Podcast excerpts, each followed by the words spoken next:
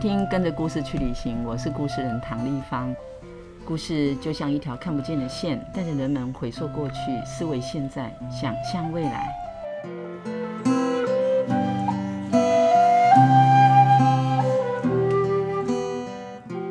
跟着故事去旅行这个 podcast 节目制作呢，是为了云林故事人协会进驻了一百零二岁的云林故事馆。这十五年来，我们出版了一百多本的素人绘本，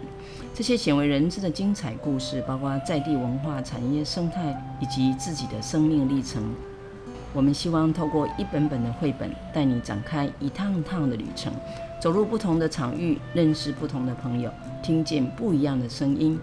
还有关于我们的故事，云林故事人相信说故事就像在送礼，只要跟着故事出发，就会遇见许多不一样的故事哦。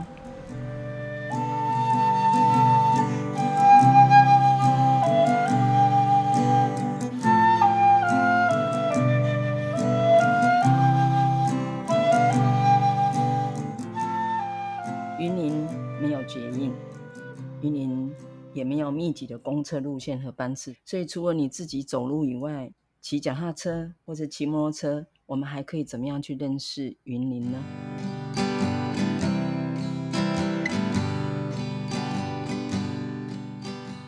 那今天我们的 podcast 呢，就是要带大家一起借由我们邀约的来自马来西亚的李顺荣，一起来谈一谈他当年来到云林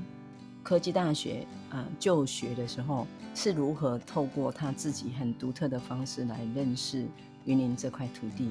那后来我们还因为他的记录观点而受到很大的启发。顺荣呢，他在这个云林科技大学是就读建筑与室内设计系。那他的老师呢，就是我们云林故事运动非常重要的推手，呃，刘全志老师。也因为刘老师的关系呢。李顺荣有一天就走进了云林故事馆，也因为他走进来故事馆，所以我们才有今天这个 podcast。你相信吗？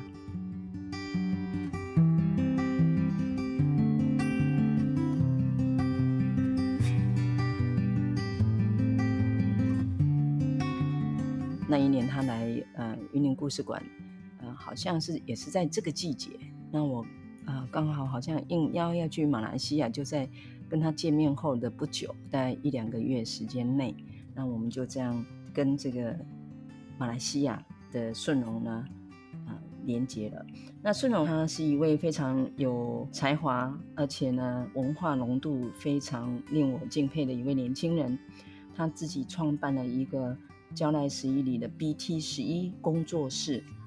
那他跟我们云林故事馆最大的渊源之一就是。他担任这个胶赖十一里长颈鹿故事馆的馆长，所以在他诸多的这个著作里头，啊，其中有一本书啊，就是我们今天要跟大家聊的《走读云林》这一本。那因为《走读云林》这本创作，嗯，后来也变成啊，有机会也请顺荣从马来西亚来这里做成故事剧场，然后。呃，因为顺荣他非常会说故事，也擅长创作故事，他陆续也创作了《最美丽的地方》，还有《最美丽的礼物》。那现在我想要请顺荣来跟大家打个招呼。呃，大家好，我叫顺荣。哎，顺荣说一说当时是什么样的因缘，你来参加了我们云林故事人协会的社区绘本的培训呢？当时其实我就是在刚转去云林念书吧，就直接进入呃。云林科技大学室内与建筑设计系的大三吧，然后我去念大三的时候，很巧的，我的指导老师就是刘全哲老师，然后我们可以知道他，就是知道他的另一个身份，就是他刚刚退去呃文化部长的一个呃职位，然后专心的成为我们的一个老师，这样，所以我们对他的过去就充满了好奇啊，到底一个文化处长他做了什么事情这样，然后就。不间断的在课堂上会听到老师介绍他过去做的事情，就建筑的修复啊、维修啊。然后其中一个老师就有提到这个云林故事馆啊，就叫我们在有空的时候就可以去参观，然后看看。与此同时，孙老师他也有呃叮咛我说，就是可以去参观这个空间，所以我就同时间呃得到两个老师的的吩咐，这样就是去参观这个空间，这样。可是第一次去是是修馆的。哦，你第一次来我们是修馆。对对，我记得是星期一过去的，因为我星期一没有课，然后我们就星期一过去，其实是在休馆的这样。然后我只是拍了照片、哦、回来跟呃孙老师交代说我去了，可是我什么都没有看到这样。所以，所以后来你还是有再来第二次。再来对，在第二次再去就是、嗯、呃，就是遇到唐老师要去马来西亚出发前，哎哎，我忘记出发前还是出发？出发前，出发前。出发前问你说要去什么地方啊？对，去什么地方这样，然后我就给了唐唐老师、孙老师的联络，这样就去到马来西亚可以联络孙老师，这样，就是、嗯、这是我第一次去到的经验吧。然后陆续我就有空我就去故事馆。看看观摩观摩，然后就偶尔间听到说有这个绘本的创作课程与比赛，我就就报名参加了。是我记得我印象非常深刻，因为第一堂课我就请大家要去发想一下你要讲的故事。我还记得，呃，你讲那个方寸之间，你用了一个简单的建筑的，呃，这个概念去谈你要说的人生的故事，那是你的第一个版本。对对对。然后你曾经在这个创作的过程，呃，想要放弃，因为你课业太忙啊、呃。然后我就对你那个刚开始你发表的那个故事，方寸之间的这些哲思啊，这故事性啊，深深的被吸引。其实当时候方寸之间是一个，我我记得其实是呃一个学校的一个竞图比赛，就给学生的这样。然后老师只出。他只出一个题目，四个字叫“方寸之间”，然后让我们自由发挥，只要 你要跟这个题目做任何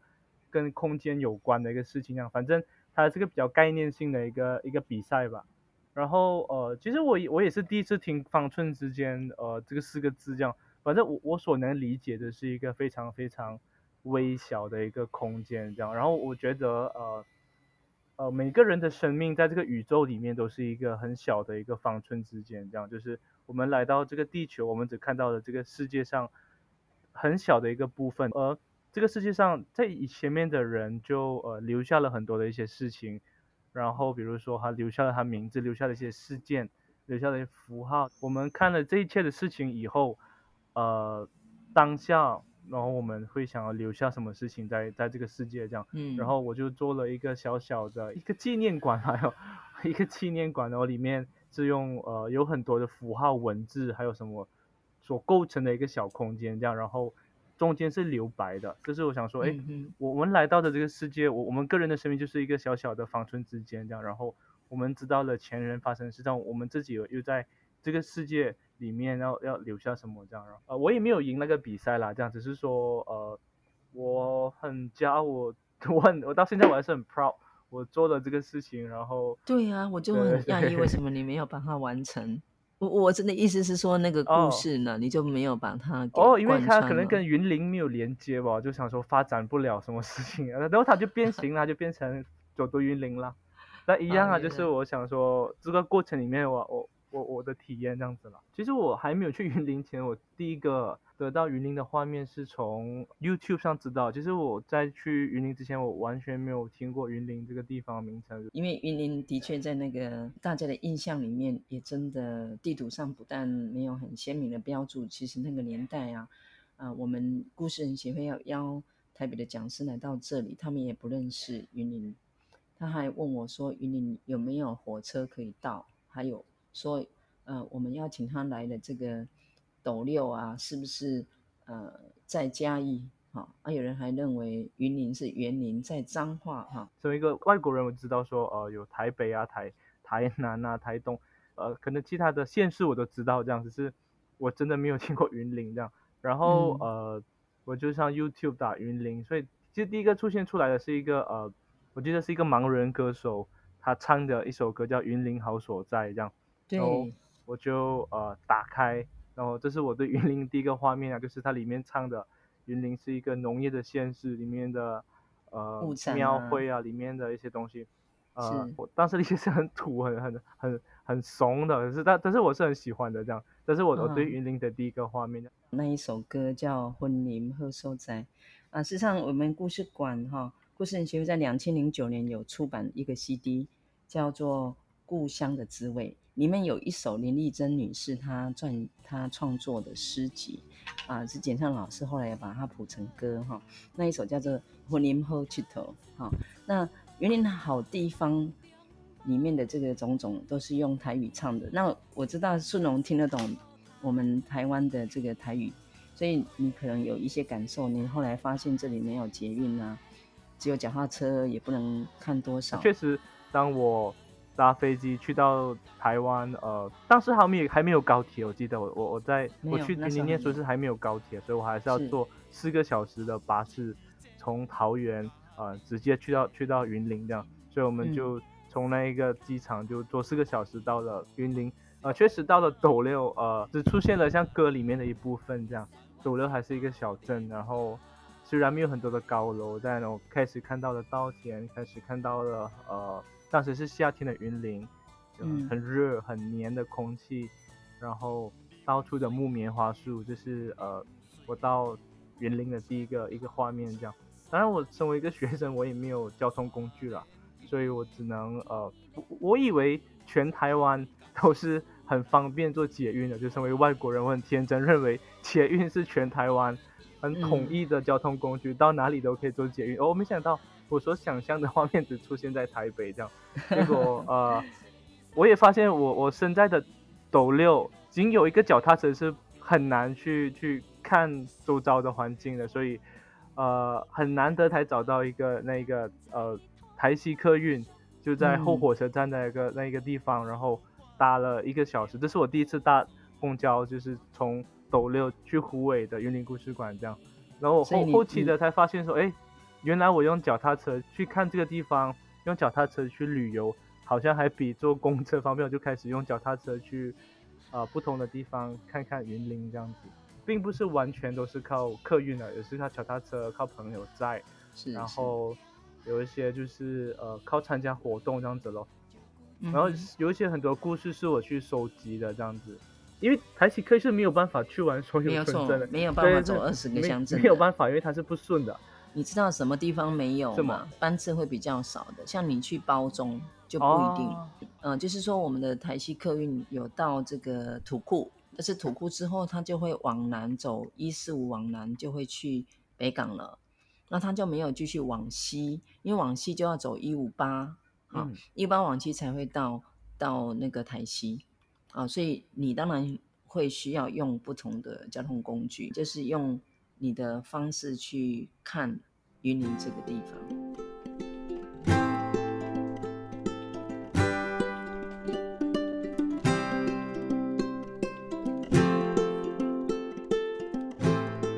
所以后来你在我们社区绘本的啊、呃、这个课程创作里头，你改变了主题，因为原本你想谈这个方寸之间的，后来你写了这个云林，是因为我们的课程有要求。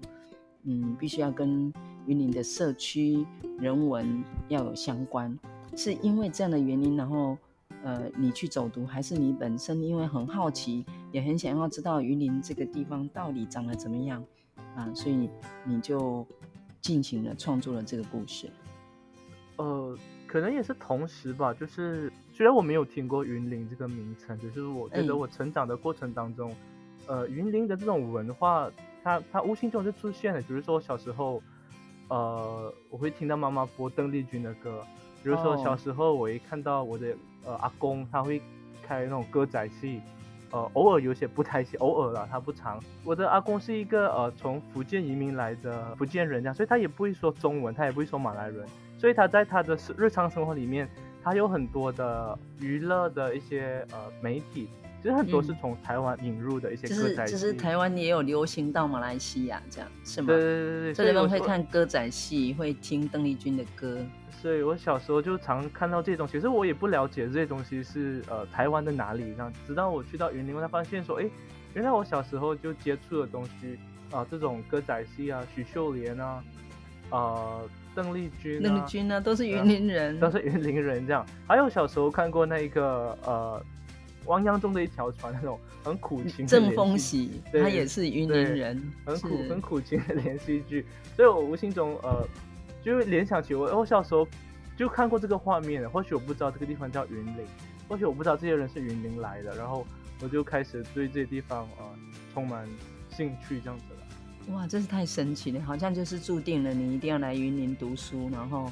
写这本书一样。我这一段我倒从来没有听您提及，我只记得我曾经很好奇的问你说，你怎么这么清楚这些柯秀妮唱歌仔戏的？你就说你们嗯、在马来西亚有看。呃，也也有看那些连续剧之类的，这个实在是太有意思了。其实我当时呢去台湾只买了一个 one way ticket，就是我只买了一个单程机票，我也不知道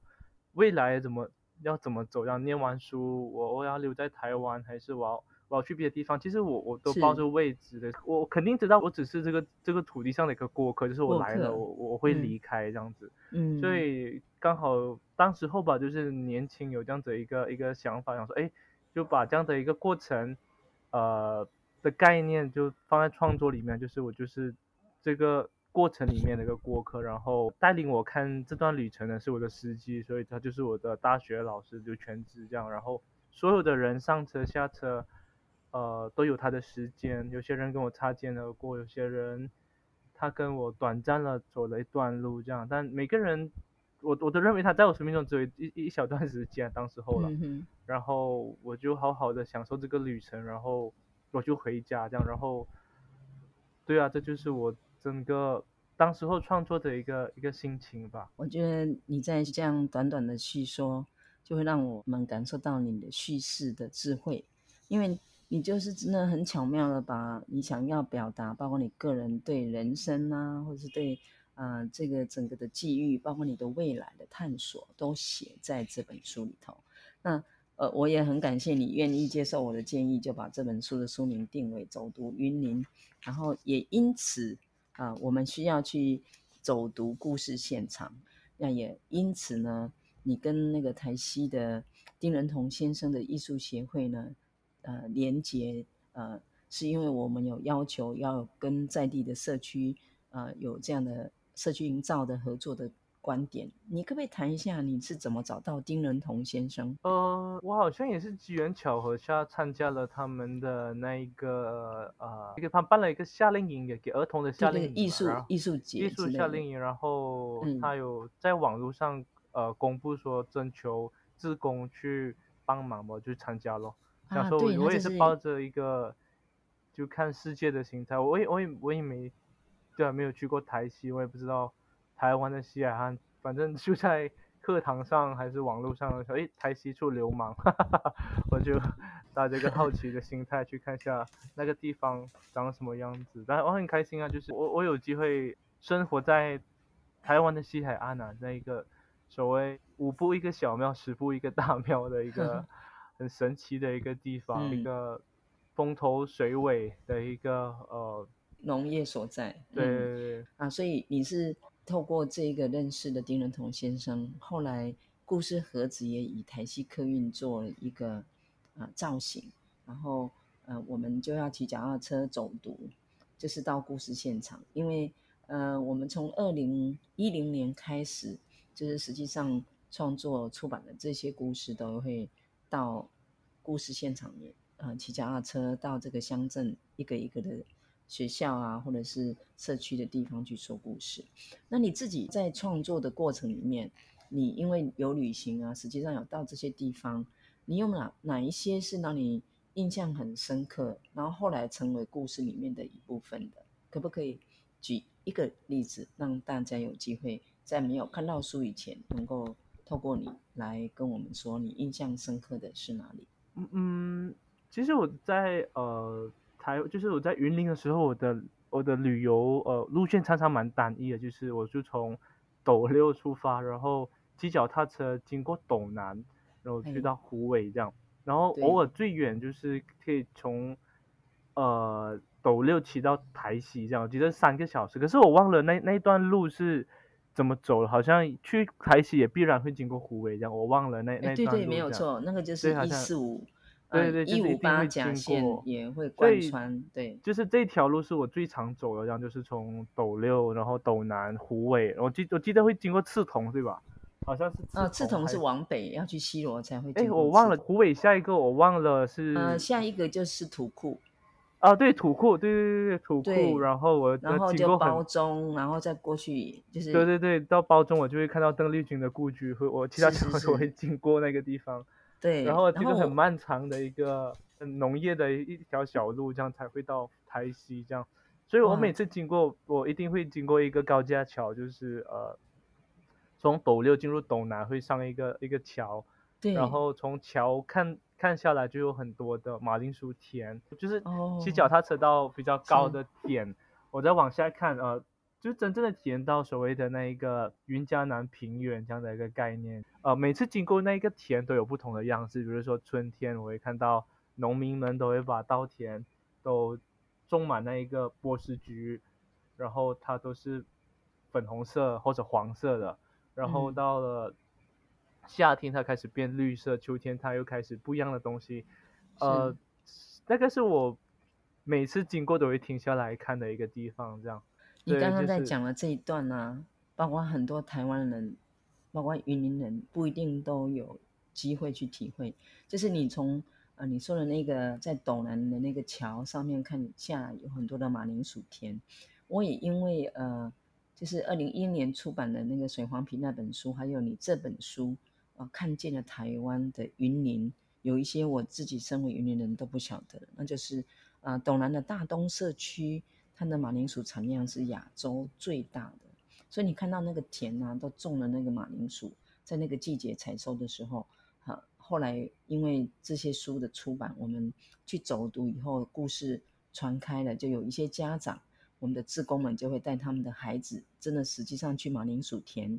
然后去捡，然后有。稻子的这个收割的时候，他们也就会去那边控油啊，或者是呃去就是堆这个稻草墩这样子。那嗯、也因为这个关系呢，所以我们有呃更多的那个就是机会去认识。原来你对云林的印象是呃就是田，然后它四季有不同的风光哈。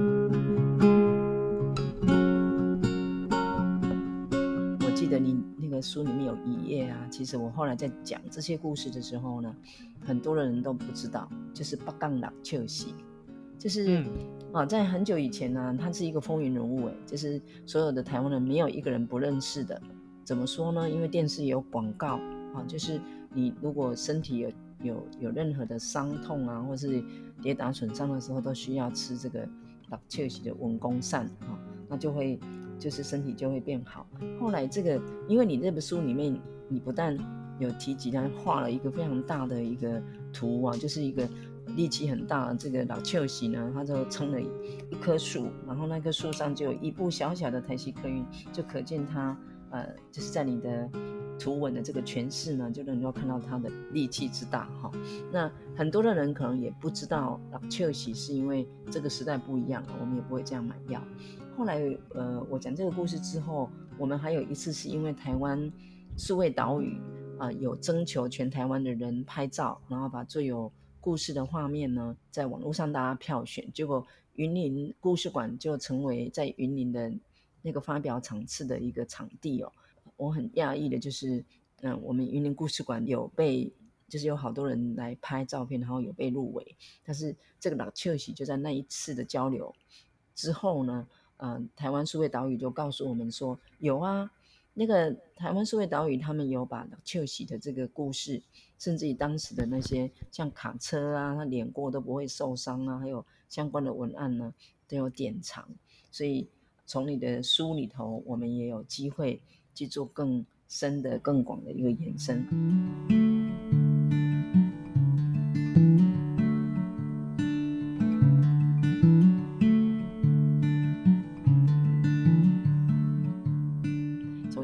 顺龙因为来台湾就学，所以他就呃走读云林，又出版了书。后来回到自己的乡里，还成立了这个长颈鹿故事馆，担任馆长。那最后我想要请顺龙，呃，是不是可以跟我们呃简单的分享一下，在这个参与不管是说故事、呃走读或者是交流的过程，你觉得台湾跟马来西亚的？故事文化的差异在哪里？当然，故事文化很重要，是在语言性的一个呃，的的重要吧。在台湾，可能大家的那个语言比较统一，都是说中文或者闽南语，所以在整个台湾，呃，大家对故事都有比较呃容易有呃共同的共鸣，这样对于整个台湾所发生事情，其实回到了马来西亚，语言体系成为我们很大的一个差别，这样就是呃。每个地方有自己的一个呃语言结构，然后每个地方有自己甚至一些口音，还有不同的的群体这样，所以我相信呃这是我们比较不一样的地方这样。当然这个不一样，它又产生出来呃不同的一些精彩、呃、对吗？故事这样子对，嗯嗯。所以呃我去到鹿港的时候，我认识敬业他们这样，呃大家对于这个土地的连接情感。可以牵扯到好多年的，而且这个故事、这个历史还有这个故事是不没有断点的，就是它可以说到入港三百年前的事情，一直发生到今天的事情这样。嗯、可是呃，回到马来西亚，我们因为有很多呃政治上的发展，还有呃国家上的一些发展，这样有很多历史，呃，甚至故事它有很多的断代这样，那我们也很、啊、很难去追溯这样子。对，呃，我相信这是差别，这样就是呃，马来西亚的的历史或者比较碎片化，而且碎片化让我们很难的得到共同的一个共鸣，这样子。但我觉得台湾是大家整个岛屿发生事情是比较统一的，然后大家比较比较容易得到连接，这样子。是是，因为马来西亚呢，它有马来人、有印度人，还有华人三个不同的族群。